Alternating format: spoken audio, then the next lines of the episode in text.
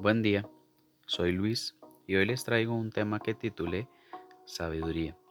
Según el diccionario, el significado de la sabiduría es un carácter que se desarrolla con la inteligencia en la experiencia propia.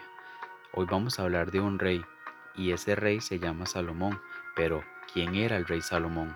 Salomón era el hijo de David y Betsabé, que por cierto fue concebido en adulterio Betsabé era la ex esposa de Urías.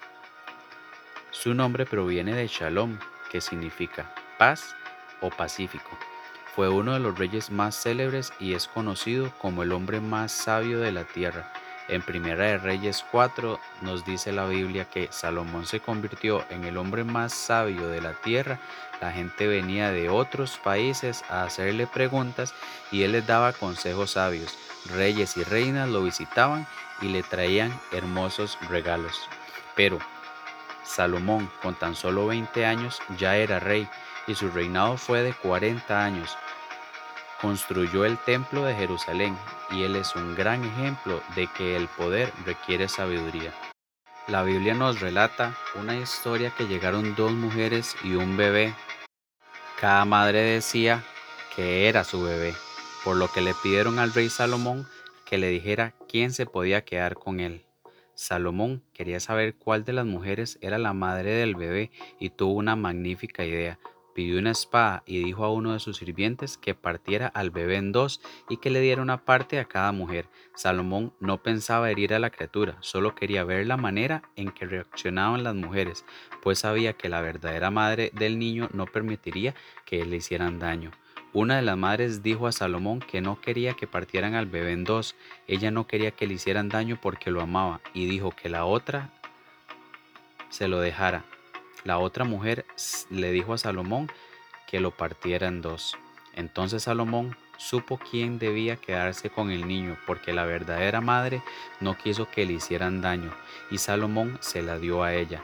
Pronto todos los israelitas supieron lo que había sucedido y entendieron que Dios había dado sabiduría a Salomón.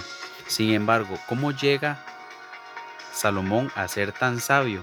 En Segunda de Crónicas nos dice que una noche Salomón ofreció mil holocaustos y esa noche Dios se le apareció y le dijo, pide lo que quieras. Salomón respondió, aparte de darle gracias a Dios por lo que le había dado a David, que era su padre, y agradecido por lo que también le había dado a él, le pidió sabiduría y conocimiento para poder seguir gobernando de la mejor manera. En estos tiempos hay muchas personas que tienen poder, ya sea social, económico o emocional. Todo ese poder conlleva una gran responsabilidad. Cualquier persona que tenga esto siempre va a ser más importante los que le rodean que esa gloria.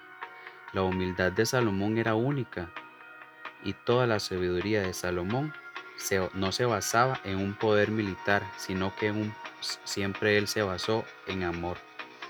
Muchas de las personas que alcanzan metas o suben peldaños más altos que los otros se les olvida muchas veces las cosas sencillas y las pequeñas son las que traen felicidad el mundo y nosotros sabemos que no somos perfectos, por lo que este nivel de sabiduría no lo vamos a encontrar. Sin embargo, vendrán momentos que podremos decidir con sabiduría lo mejor que nos convenga, ya sea un carro, una casa, una decisión académica, retos personales. En algún momento vamos a estar en esa ocasión, en ese momento, y lo que debemos de hacer es detenernos, mirar al cielo y pedir esa sabiduría a Dios. Recuerden, todo lo que viene es bueno.